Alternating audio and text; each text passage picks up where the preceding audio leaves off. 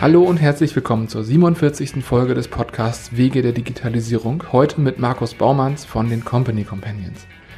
Herr Baumanns hat unterschiedliche Bücher geschrieben zum Thema Transformation und Kulturwandel in Firmen. Und da das ein Thema ist, das immer wieder ganz eng verknüpft ist mit diesem Wort der Digitalisierung, bin ich sehr gespannt, was wir da heute alles lernen werden. Herr Baumanns hat vor seiner Arbeit als Geschäftsführer und Gründer der Company Companions ähm, ganz andere spannende Sachen gemacht, aber das wird er uns gleich alles erzählen. Viel Spaß beim Zuhören und auf geht's. Ja, Markus Baumanns mein Name. Ich habe gemeinsam mit Thorsten Schumacher vor zehn Jahren, nämlich 2010, die Company Companions gegründet.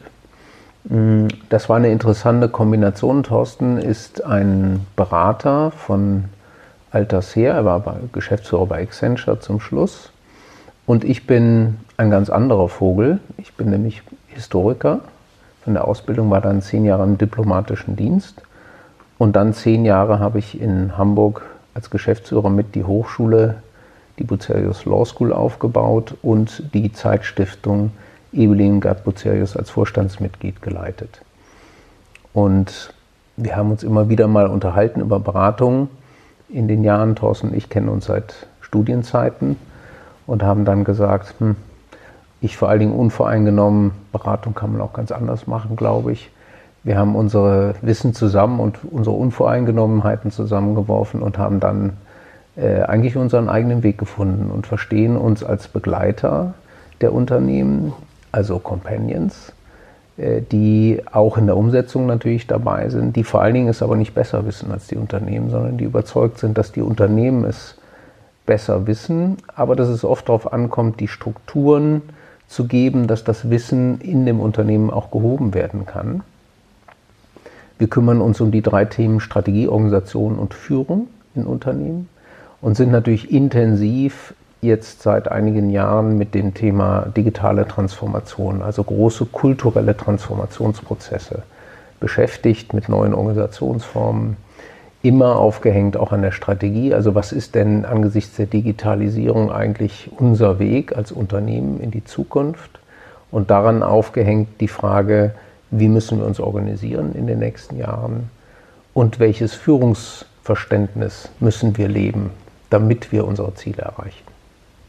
Wir sind jetzt, vielleicht um das noch zu sagen, zehn Menschen. Zwei davon sitzen in einem Schwesterunternehmen in Berlin, in den Digital Companions, die sich im, um die Digitalisierung im engeren Sinne kümmern.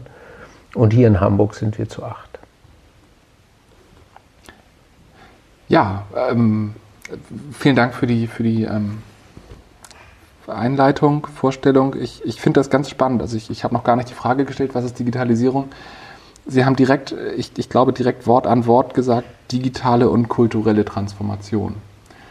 Ähm, jetzt, also das ist das 47. Interview und ich würde sagen, eigentlich in also mehr als 40 der, der anderen Gespräche bisher ging die Frage los, was ist Digitalisierung? Aber am Ende kam man relativ schnell und wirklich in jedem Kontext vom TÜV-Geschäftsführer zum Berater, die ganze Bandbreite, man kommt sehr schnell zu diesem Thema Kultur und mhm. Führung und Arbeit 4.0, wie man das jetzt heute vielleicht nennt. Ähm, wenn, wenn Sie das so als Kern sozusagen bezeichnen, entnehme ich, dass, das, dass Sie das auch sehr eng zusammen sehen. Von daher stelle ich jetzt vielleicht einfach ganz platt die Frage, was ist denn Digitalisierung, dieses große Wort in Ihren Augen? Ja, zunächst mal ist es äh, die Digitalisierung von bestehenden Prozessen. Ähm, das wird oft durcheinander geworfen, weil bei Digitalisierung merken wir auch bei unseren Kunden, dann denken alle, reden direkt über das Internet der Dinge und künstliche Intelligenz.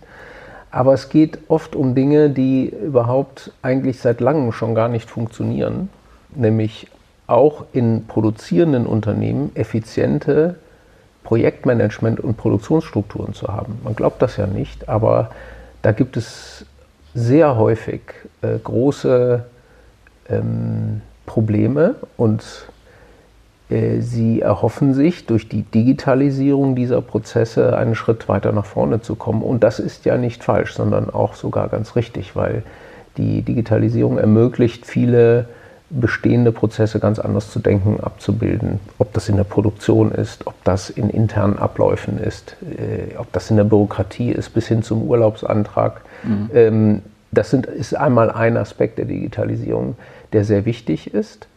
Viele Unternehmen verstehen, dass das die Voraussetzung eigentlich ist für den zweiten großen Aspekt der Digitalisierung und das ist die Frage der digitalen Geschäftsmodelle. Also Geschäftsmodelle, die neu auftauchen, die durch die Digitalisierung alte durcheinander werfen und auf einmal To-B Produktionsunternehmen damit konfrontiert werden, dass To-C, also zum Konsumenten hin, eine Sache ist, die sie sehr wohl angeht und dass sie ihr eigentliches Geschäftsmodell äh, erheblich beeinflussen können.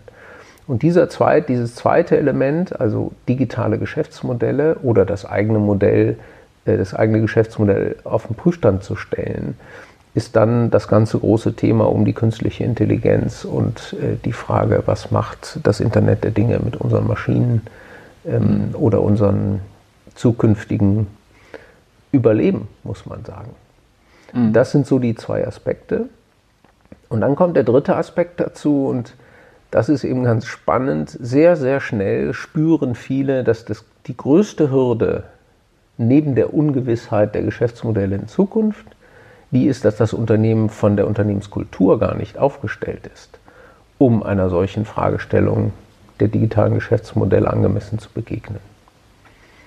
Ähm, das sind so die drei Aspekte und dann bleibt für viele am Ende naja, der entscheidende Aspekt ist, glaube ich, die digitale Transformation im Innern, also die Kulturveränderung, die regelrechte Transformation. Also wir reden gar nicht mehr von Veränderung, weil es ist eine völlige Transformation. Es geht um ein völlig anderes Denken, Handeln und Arbeiten, weg von dem klassischen Organigramm nach, ich sag mal, vereinfacht gesagt, Befehl und Gehorsam, hin zu einer extrem starken, auf Eigenverantwortung beruhenden Handlungsweise die vor allen Dingen eines erfordert, sehr viel Selbstdisziplin des Einzelnen.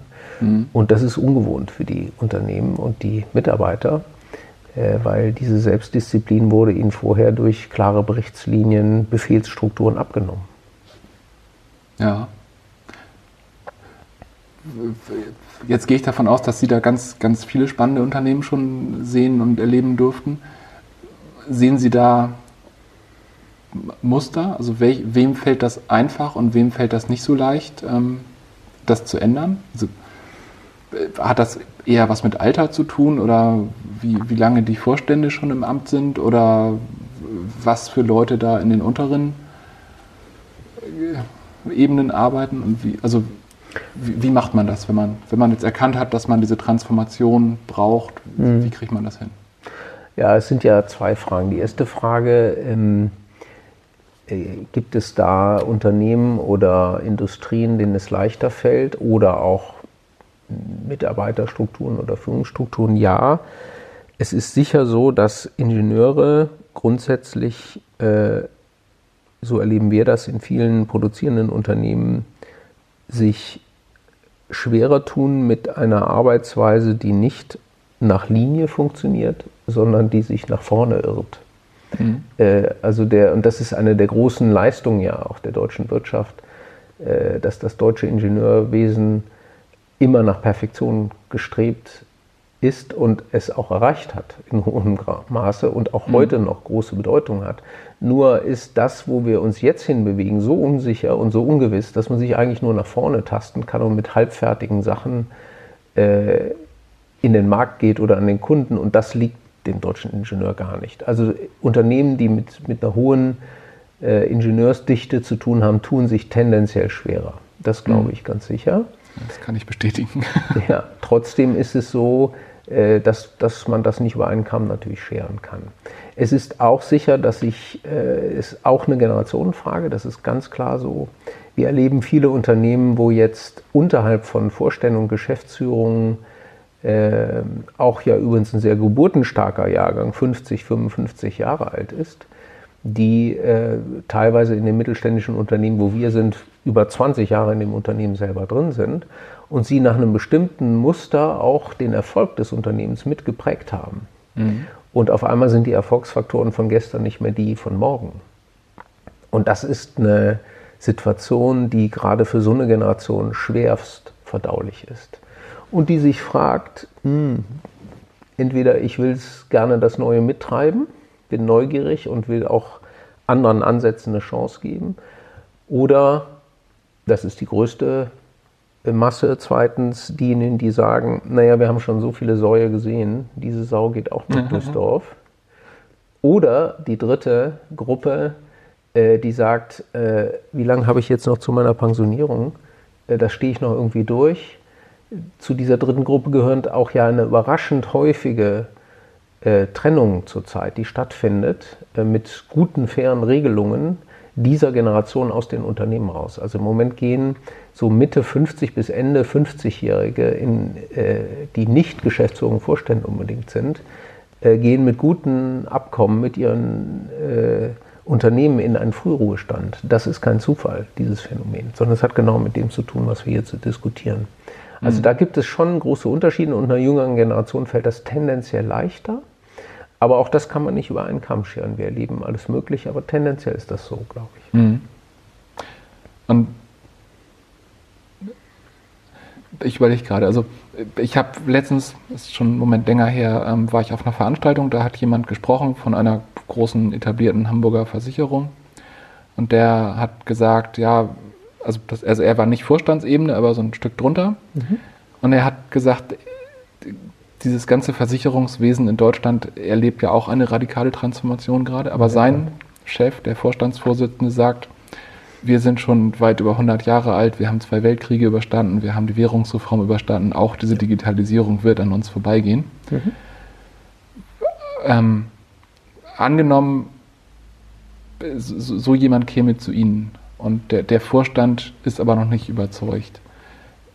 Kann, kann denen von außen geholfen werden? Könnten Sie da. Nein.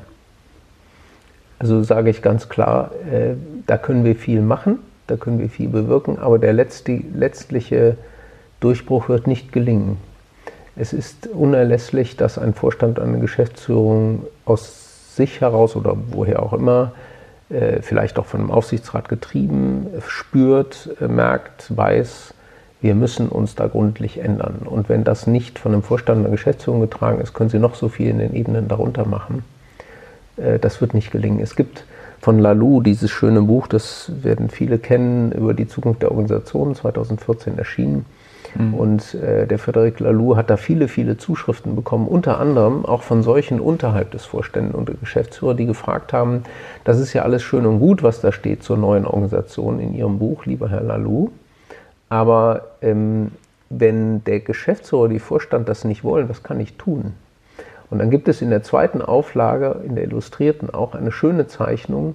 Da sieht man, wie diese Leute unterhalb von Geschäftsführung und Vorstand ermutigt werden, wenigstens in ihrem Bereich anders zu arbeiten, andere Formen der Zusammenarbeit zu entwickeln. Aber es ist wie so eine Höhle, in der in der Mitte ein Baum wächst. Alle Leute sind um den Baum und dann kommt durch die Tür ein Krawattenträger, das ist sozusagen der Vorstand, der lässt sich nach außen ein typisches Gantt-Chart zeigen mit irgendwelchen Säulen, lugt aber so ganz vorsichtig an dem Gantt-Chart vorbei, um mhm. zu gucken, was dahinter los ist.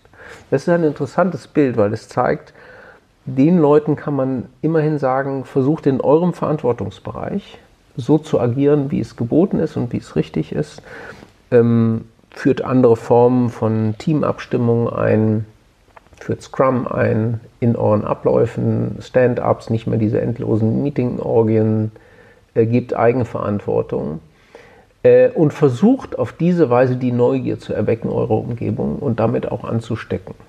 Das ist das Einzige, was man äh, denen empfehlen kann, unserer Erfahrung nach. Mhm.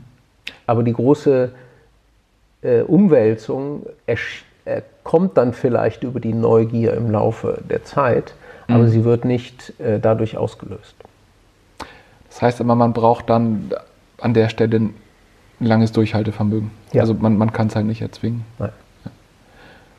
Und jetzt denke ich gerade drüber nach, andersrum. Also jetzt sind wir Lionizers gerade erst drei Jahre alt und ich habe von Anfang an darauf geachtet, dass wir nur Leute bei uns reinholen, die genau so denken, dass das neu und frisch ist. Aber angenommen, jetzt ist ja Nachfolge auch so ein Riesen, also Digitalisierung und Nachfolge, das wechselt sich ja ab in den äh, Manager-Magazinen. Angenommen, ich werde jetzt Nachfolger in so einem Unternehmen, das eher die versteinerten Strukturen hat, wo ich ja dann auch viele Leute habe, die da lange Jahre so gesessen haben. Und ich bin jetzt der Meinung, entweder wir kriegen diese Transformation hin oder wir können das Ding auch beerdigen. Und ich habe da aber Leute, die wurden einfach lange Zeit anders trainiert. Die, die waren vielleicht vor, vor langer Zeit auch mal bereit, selbst zu denken und aktiv zu sein und zu gestalten, haben das aber total abtrainiert bekommen. Wie würde ich daran gehen als neuer Geschäftsführer, neuer Vorstand? Ja, da haben wir gute Erfahrungen damit gemacht.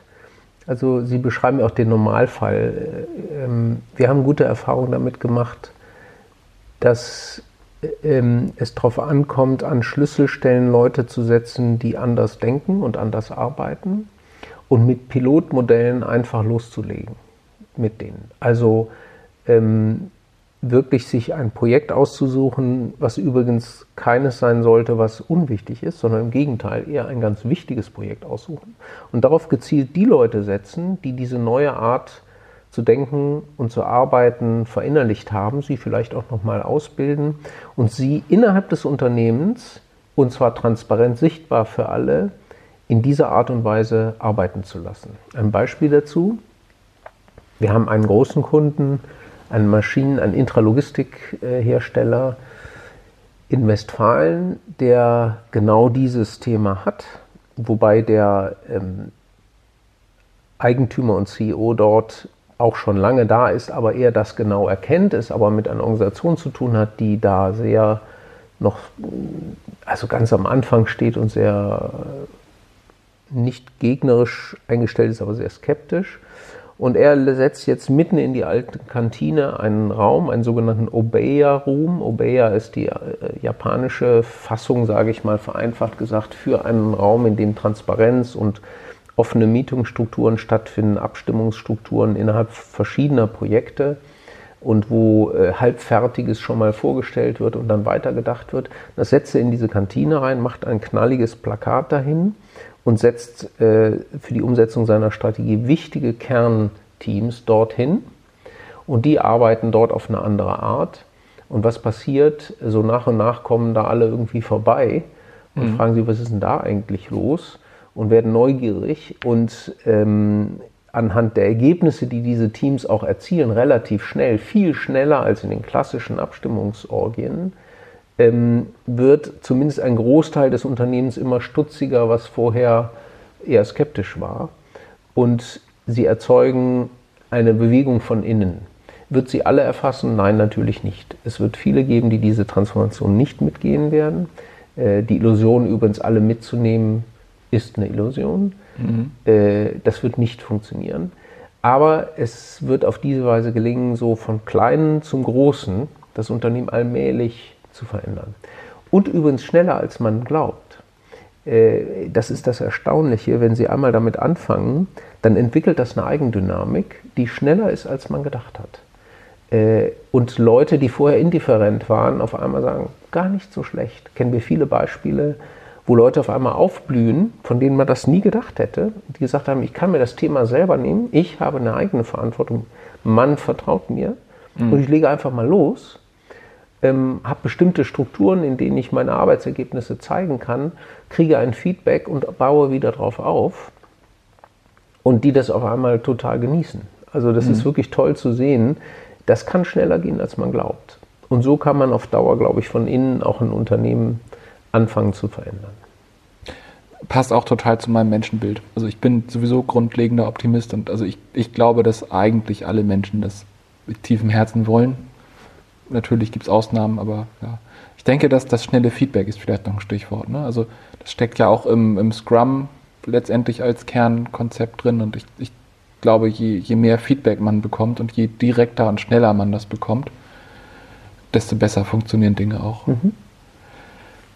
Ähm, ich habe jetzt noch eine andere Frage im Sinn. Sie hatten am Anfang gesagt, die, auf die Frage, was ist Digitalisierung? Im Prinzip sind es drei Kern. Dinge. Das erste ist Digitalisierung von bestehenden Prozessen. Das nächste sind digitale Geschäftsmodelle und dann sind wir jetzt relativ stark auf die Kultur eingegangen. diese digitalen Geschäftsmodelle, ist jetzt auch ein bisschen ein persönliches Interesse aus Eigennutz.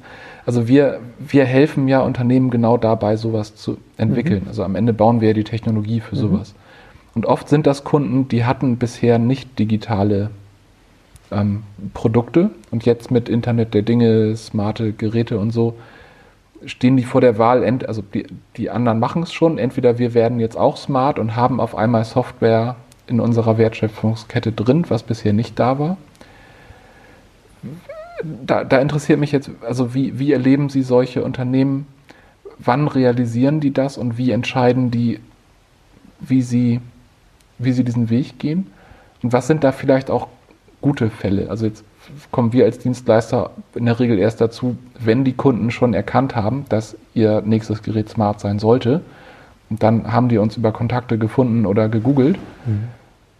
Aber da ist ja schon viel Prozess abgelaufen, bis, bis wir ins Rennen kommen. Und ich, ich stelle mir vor, dass Sie da eher früher eingebunden werden. Ja. Also wir werden, was schön ist, sehr früh eingebunden. Ähm, und zwar haben wir auch ein Format entwickelt, das sind die Digital Leadership Days, so nennen wir sie, wo wir eine Plattform schaffen, bei der wir ein Unternehmen gezielt mit digitalen, also rein digitalen Geschäftsmodellen konfrontieren, meist nicht nur, aber häufig als Startups, entweder in Tel Aviv oder in Berlin, die Relevanz haben für dieses Geschäftsmodell oder es gerade nicht haben, weil die. Disruption mhm. kommt ja aus einer ganz anderen Ecke. Ja. Das heißt, wir geben uns sehr viel Mühe, eine sehr, sehr kuratierte Begegnung zu schaffen zwischen dem traditionellen Unternehmen und diesen neuen Geschäftsmodellen. Was wir damit erzeugen wollen, ist eigentlich nur ein Nachdenken bei dem Kunden. Äh, der fängt an, sich darüber Gedanken zu machen, ist das relevant für mich, ist es nicht relevant für mich? Dann werden wir ein bisschen fordernder und sagen, hm, Moment, nicht so schnell mhm. sagen, es ist nicht relevant. Nur klassisches Thema, wenn ich ein To-Bealer bin, dann geht mich die Konsumenten- oder eine Plattformökonomie nichts an. Mhm. Äh, da machen wir dann immer sehr starke Fragezeichen und bringen sie wiederum mit einem Unternehmen zusammen, was genau diesen Turnaround geschafft hat. Beliebtes Beispiel ist Klöckner, äh, dieser Stahlhändler, der ähm, sich dann rein digitalisiert hat und eigentlich nur ein To-B-Anbieter ist, aber mit den Mitteln von To-C davon gelernt hat und sie als, äh, ich sag mal, E-Commerce-Plattform dann auch nutzt. Ähm, mhm. Aber gibt es viele andere Beispiele noch. Und dadurch werden die Kunden nachdenklich, fahren zurück. Wir strukturieren das zum Schluss nochmal sehr genau, weil das unglaublich viele Eindrücke das sind zweitägige Touren und man ist völlig überwältigt von den Eindrücken. Wir strukturieren das und am, am nach einer Nacht drüber schlafen gehen wir mit ihnen gemeinsam nochmal die nächsten Schritte durch. Und zurück bleiben so erste zarte Ansatzpunkte für Entwicklungspartnerschaften mhm. oder auch für Beteiligung. Ähm, oder auch zum Nachdenken, wie können wir selber mit Partnern bei uns intern auch solche, das Thema Innovation neu denken. Mhm. Und äh, im besten Fall begleiten wir dann auch noch in so einer kleinen Workshop-Reihe die folgenden Schritte, ähm, wo wir auch nochmal sehr schärfen, was wollen wir eigentlich erreichen mit dieser Digitalisierung, was tun wir, was tun wir nicht. Mhm. Ähm, und andererseits die Offenheit zu schaffen. Und dann geht das so allmählich in so einen Flow. Und wir haben viele Unternehmen äh, gesehen, die aus dieser Erfahrung heraus entweder ihr Digital Hub irgendwo gegründet haben, dann aber schnell gemerkt haben, wenn das so ein extraterrestrisches Gebilde ist irgendwo, dann hat es keinerlei Rückwirkung. Wir müssen es doch wieder zurückholen eigentlich, mhm. ähm, in das Unternehmen einsetzen. Oder auch zwei verschiedene Formen von Innovation auf einmal zum ersten Mal Innovation überhaupt definiert haben. Also es gibt mhm. inkrementelle in Innovationen oder es gibt eben eine wirkliche disruptive Innovation, bei der wir auch bereit sind, uns selber zu kannibalisieren und dafür dann organisatorische Formen finden. Mhm. Und dann geht das so allmählich äh, vorwärts und ähm, das klappt wirklich gut. Tast, also die tasten sich rein in diese neue Welt. Mhm. Das kann ich mir gut vorstellen.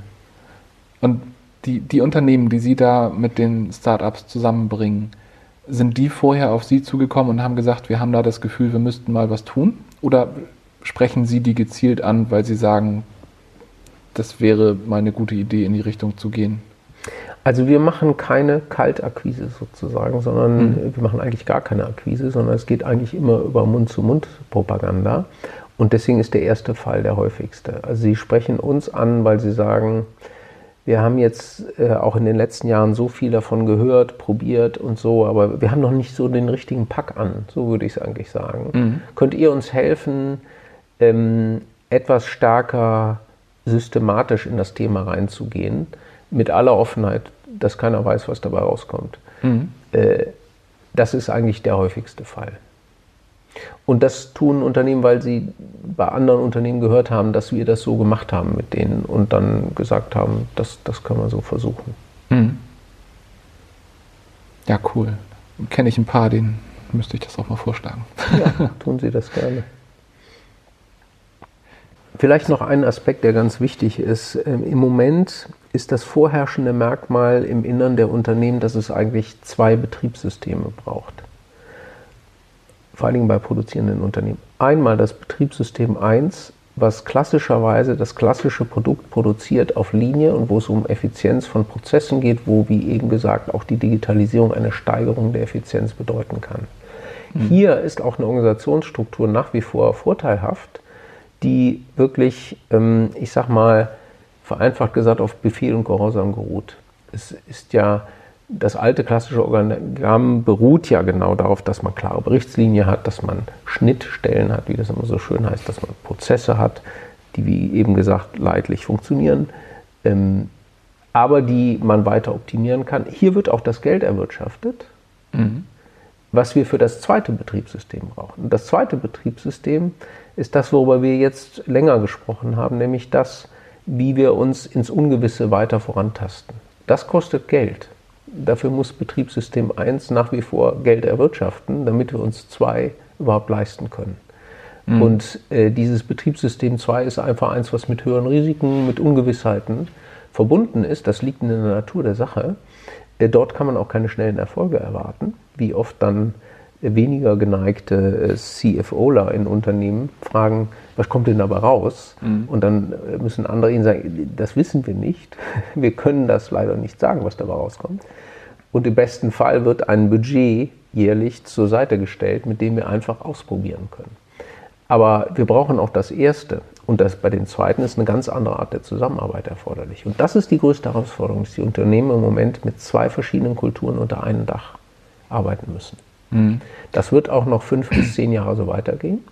So lange, bis der erste Teil abgelöst wird durch eine rein individualisierte Produktion, um mal bei Produktionsunternehmen zu bleiben.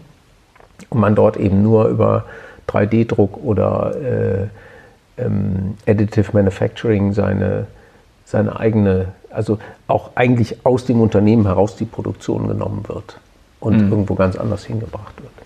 Ja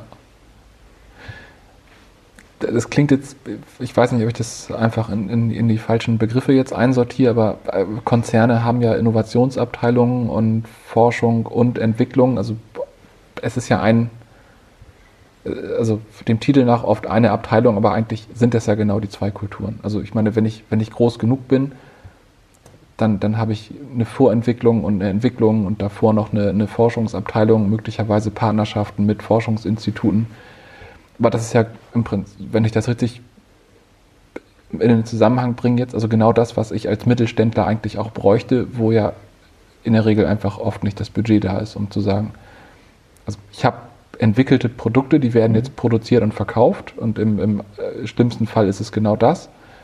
Und vielleicht habe ich dann noch eine Entwicklungsabteilung, die eigentlich immer das nächste Produkt baut, wo aber halt dieser Forschungsanteil und der Innovationsanteil einfach sehr klein sind oder gar nicht da sind.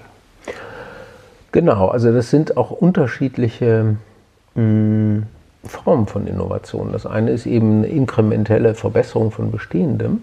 Mhm. Da muss ich mir als Unternehmen auch überlegen, bezeichnet das eigentlich als Innovation oder was ist das? Mhm. Und das andere ist äh, im Grunde völlige neue Geschäftsmodelle. Äh, darüber muss man sich klar sein, finde ich, als Unternehmen. Also was ist eigentlich, heißt eigentlich Innovation und wie kann ich das auch strukturieren? Ähm, denn viele reden von Innovationen, aber meinen was ganz anderes, was ganz unterschiedliches. Und wir kämpfen immer sehr dafür, dass ein Unternehmen sich selber eine klare Definition gibt dafür, was wir darunter verstehen und dann auch dann klarer auch vorgehen kann in der Entwicklung und damit einen höheren Aussicht auf Erfolg hat, etwas zu erreichen. Sonst werden die Dinge mal wieder vermischt. Mhm. Klarheit ist so ein hilfreiches Thema an der Stelle. Ja. Ja. Übrigens noch eine Bemerkung. Äh, das Wort Abteilung ist das Kurioseste, was es gibt. Vor allem Innovationsabteilung. Das heißt mhm. ja, wir teilen etwas ab, damit dort Innovation gemacht wird. Alle anderen haben mit Innovation nichts zu tun. Äh, sonst würde ich ja keine Abteilung schaffen. Äh, wofür wir immer plädieren, ist sagen, diese Form von Innovation, von der wir jetzt reden, dazu kann eigentlich jeder im Unternehmen was beitragen. Und ich meine nicht das betriebliche Vorschlagswesen, mhm. was es vielfach gibt in Unternehmen, ja. wo man eine, eine Verbesserung von gewissen kleineren Abläufen hat, sondern wofür wir plädieren, ist, die Innovationsabteilung abzuschaffen und zu sagen, wir machen Innovation als Ganzes wie gesagt, mit setzen sie mitten rein, mit der Offenheit, dass sie ständig nach außen strahlt. Eben das Beispiel des Obeya-Rooms, wo dann Leute mhm. vorbeikommen, sich fragen, was ist denn das hier? Und wenn sie Lust haben, denken sie einfach mit. Und auf einmal gibt es keine Abteilung mehr, mhm. sondern es verbreitet sich im Unternehmen. Das stelle ich mir, also es gibt sicherlich Fälle, wo das einfach geht. Es gibt sicherlich auch Fälle, wo es einfach organisatorisch, also aufgrund der Produkte, die da entwickelt werden, eher schwierig ist. Aber ich, ich denke, der Grundgedanke ist genau richtig. Das passt zu dem, ich, ich habe ja vor einer Weile den ähm, Marc Paxian von Dropbox interviewt und der hat genau das gesagt, dass Dropbox genauso funktioniert. Also da haben alle tausend und ein paar Mitarbeiter weltweit, die für Dropbox arbeiten, immer die aktuelle Entwicklungsversion des Produktes auf ihrem Rechner. Das heißt, die haben schon tausend Beta-Tester und die kriegen aber auch dann, also im Prinzip ist die komplette Firma, vom Werkstudenten bis zum Vorstandschef, ähm, die, die Produktmanagementabteilung und die sind am Kunden, die kriegen mit, wer wo wie viel ähm, äh, Feature-Wünsche hat. Und auf die Weise kommt das in die Entwicklungsabteilung rein. Und jetzt sind die sehr last, sehr äh, produktlastig auf diesem einen Ding und es ist ein Produkt, wo auch jeder Mitarbeiter weltweit mitarbeiten kann. Das ist jetzt vielleicht bei einem, bei einem Hersteller von Tabakrollautomaten mhm. schwierig. Den hat nicht jeder mhm. zu Hause in der Garage stehen. Aber selbst da kann man sicherlich viele Schritte in die Richtung tun. Mhm. Ähm, eine, eine Frage ist mir jetzt noch eingefallen, wo ich, wo ich ganz gespannt bin, ob Sie da, also wenn es keine Antwort gibt, ist das auch in Ordnung. Ähm, Sie hatten ja gesagt, Sie waren im diplomatischen Dienst und ähm, jetzt waren Sie, glaube ich, auch gerade in Südamerika. Ähm, ich habe alle Interviews im Prinzip aus Hamburg heraus mit Blick irgendwie auf deutschen Mittelstand und auf Deutschland geführt. Ähm, jetzt bin ich selber durch, durch unsere Beteiligung da viel in Südafrika unterwegs und ich habe viele Bekannte, die irgendwie, ich weiß nicht, warum die alle mit Estland äh, verbandelt sind. Also irgendwie erfahre ich viel darüber, wie Digitalisierung in, in Estland funktioniert. Und die ja. haben ja im Prinzip, also denen fehlten ja 50 Jahre Infrastruktur, weswegen die auf einer völlig anderen Weise aufgesetzt haben. Also ich finde das ganz beeindruckend, was auch in Estland funktioniert. Ich sehe auch, was Mobile Payment in Südafrika für, für großen Impact hat, ähm, wo aber auch 50 Jahre Bankwesen fehlen, die hatten das viel einfacher. Ähm, von daher die Frage, ist dieses Thema Digitalisierung, das jetzt einfach bei uns in unserer Literatur in Deutschland, in dem deutschen Mittelstand das Thema schlechthin ist, sehen Sie das, ist das in, im Rest der Welt genauso groß? Oder also gerade in den, in den Schwellenländern nicht so vielleicht? Also das Thema ist genauso groß, glaube ich, überall. Aber der Umgang mit dem Thema in Deutschland fällt uns schwerer, glaube ich. Und das liegt ganz einfach daran, dass vor allen Dingen nach dem Zweiten Weltkrieg wir ja auf den eben äh, angedeuteten Arbeitsweisen aufgebaut, nämlich linear auf Linie zu produzieren, unser gesamtlicher wirtschaftlicher Erfolg liegt, einschließlich der Ingenieursleistungen der vergangenen Jahrzehnte ähm, in der Frage der was weiß ich, der, der weiteren Effizienzsteigerung sehen wir uns nur die Automobilindustrie an, mhm. äh, wie sie gewachsen ist in dieser Zeit. Das heißt, wir haben eine ganz, darauf beruht eigentlich der Wohlstand dieses Landes. Und in so einer in dieser Weise, saturierten Art und Weise zu arbeiten, was völlig Neues einzuführen, ist naturgemäß schwieriger, als wenn Sie es äh, bei Null woanders machen. Mhm. Oder bei, nicht bei Null, aber doch bei, bei einem ganz anderen Zustand wie in Estland, äh, was ein gutes Beispiel ist. Oder auch äh, in, in Südafrika. Das ist ungleich schwerer äh, hierzulande.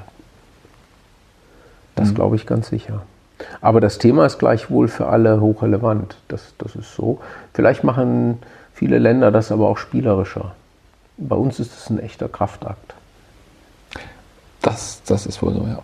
Gut, aber es liegt natürlich auch an, an der ganzen Regulatorik, die wir hier haben, wahrscheinlich. Ne? Also die haben andere Länder einfach nicht. Nicht. Ja, wenn Sie unter Regulatorik DIN-Normen verstehen, dann würde ich da zustimmen, ja. weil die DIN-Normen sind äh, ein, ein Beispiel ja auch einer Zementierung eines linearen Vorwärts Denkens. Äh, und es geht nicht mehr um lineares Denken nach vorne. Äh, das ist so, das glaube ich. Regulatoren anderer Art, äh, was weiß ich, in der Pharmaindustrie oder so, da erleben wir ganz tolle Sachen. Da ist ehrlich gesagt oftmals in Deutschland der, die Aussage, aufgrund regulatorischer Rahmenbedingungen können wir es anders nicht machen, eine Ausrede. Mhm. Ich, wir erleben das in der Pharmaindustrie wo ja auch ein hochregulatives Umfeld ist, wo wir aber ganz erstaunliche Dinge sowohl in den USA erleben, als auch in Europa und in Deutschland, wo Zulassungsbehörden von Pharmaunternehmen auf einmal sagen, mit dieser neuen Arbeitsweise sind wir hochglücklich. Das heißt, eine Medikamentenentwicklung, um das nochmal zu sagen, die ja auch eine hochlineare und eigentlich so, so, so ein streamlined Process ist, mit sehr klaren Stage Gates äh, gegenüber den Regulationsbehörden, äh, ein Unternehmen hingeht, was wir auch sehr stark begleitet haben, was auch in den USA unterwegs ist, was spannend ist, wenn man das kann das vergleichen, gesagt hat, naja, wir wollen jetzt gar nicht mehr diese eine Phase so entwickeln und dann übergeben wir an die Regulationsbehörde, sondern wir holen die Regulationsbehörde viel früher rein. Sie wird Teil unseres Teams in der Entwicklung und mhm. fängt an, sehr frühzeitig ihre Anforderungen an dem, wie wir uns gerade weiterentwickeln, äh, einzu, einzubringen, weil auch sie ein Interesse hat, die Behörde, dass wir am Ende äh, gut vorwärts kommen und erleben ein blaues Wunder. Das gilt mhm. für die Europäische äh, Regulationsbehörde, die EMA ist das, in ganz hohem Maß und sie waren total überrascht, dieses Pharmaunternehmen, wie sehr äh, zugewandt eigentlich die Behörde da eingegangen ist. Und auf einmal wird dann der eigentliche Akt der Genehmigung äh, nur noch zu einer fast formalen Sache und dann gibt es immer noch ein paar Dinge zu besprechen. Aber sie haben eigentlich vorher schon ihre Anforderungen eingebracht, was ja viel sinnvoller ist. Mhm. Also insofern Regulation, da muss man immer mal genau hingucken äh, und wirklich fragen in der Tiefe, was ist da jetzt das Hindernis? Mhm. Und kann man überrascht sein. Ja, doch, also macht, macht Sinn, fällt mir jetzt auch ein. Ich habe auch vor längerer Zeit den, den ähm, Herrn Teike, den Geschäftsführer vom TÜV Nord, interviewt. Hm. Und der hat letztendlich eigentlich genau das bestätigt und hat, hat halt auch gesagt, auch, also jetzt ist der TÜV, man kann es als Behörde sehen, aber es ist ja immer noch ein mhm. privatwirtschaftliches mhm. Unternehmen. Ähm, die sehen auch ihr Geschäftsmodell ein bisschen auf dem, auf dem Prüfstand, weil wenn irgendwann der, der Druckkessel per IoT selber sagt, ob er nun beschädigt ist oder nicht, oder der Fahrstuhl, ähm, dann ist das gar nicht mehr nötig, dass nun in so einem wirklich linienartig gesteuerten Turnus der TÜV-Prüfer mhm. vorbeikommt. Ähm, damit brechen denen einfach große Geschäftsbereiche weg. Das heißt, die haben ja wirklich auch ein großes Interesse, irgendwo auf die, auf die Entwicklung mit Einfluss zu nehmen. Mhm. Aber ja gut, das muss halt erstmal bei allen ankommen. Also mhm. ich habe auch für Sicherheitsunternehmen gearbeitet und da, da, ist halt die Behörde der große böse Endgegner, mit dem man irgendwann kämpfen muss. Mhm. Ja. Okay, also ich glaube, wir könnten noch ganz lange weiterreden. Ich finde mhm. das sehr aufregend, aber ähm, einerseits sind wir mit der Zeit schon so ein bisschen äh, hinterher und mhm. die, die, wirklich spannenden Fragen habe ich, glaube ich, gestellt. Mhm. Ich komme von daher mal zu den, zu den Abschlussfragen, die ich immer an dieser Stelle stelle. Mhm. Was ist denn für, für Sie, ob jetzt als Person oder auch für die, für die Company Companions das größte Thema, wo das Etikett Digitalisierung dran klebt, was Sie angehen werden? Ja, also wir beschäftigen uns sehr intensiv jetzt mit folgender Frage. Wir haben ja einen Beratungsansatz, der begleitet die Unternehmen sehr stark, die Führungskräfte, Vorstände, aber auch Mitarbeiter, nicht jetzt im Sinne von Coaching, sondern ähm, einfach in der, in der Weiterentwicklung bei Strategie, Organisation und Führung. Das ist ein People's Business, wie man so schön sagt. Das hängt an den Persönlichkeiten. Gleichwohl haben wir im Laufe der Zeit Gerüste entwickelt, so nennen wir das, nicht Tools oder Instrumente, weil das funktioniert eh alles nicht, sondern Gerüste, die eben flexibel in einer klaren Struktur, aber doch flexibel angepasst werden können, die diese Transformationsprozesse unterstützen. Also ein Beispiel ist, wir haben ein, ein Gerüst entwickelt, das heißt der Führungsmonitor, wo wir ähm, Mitarbeitern die Möglichkeit äh, geben, über ein digital gestütztes äh, Instrument äh, ihre Führungskräfte und deren Verhalten zu messen und das anhand der selbst von den Führungskräften selbst gesetzten Anforderungen ähm, und auch qualitativ dort Fragen einbringen können. Und wir beschäftigen uns mit der Frage, wie wir diese Art von Gerüsten digitalisieren können. Wir begleiten ja viele, noch ein weiteres Beispiel zu nehmen, viele Unternehmen in, in, in ihrer Führungspraxis und in der Aus, Übung ihrer Führungspraxis, in ihrem Führungsverständnis.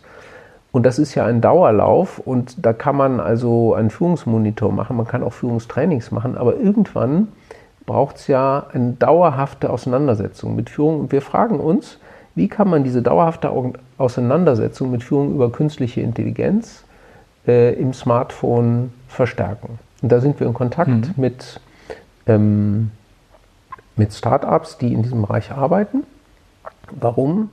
Weil äh, es so eine Art individualisierten Erinnerungstick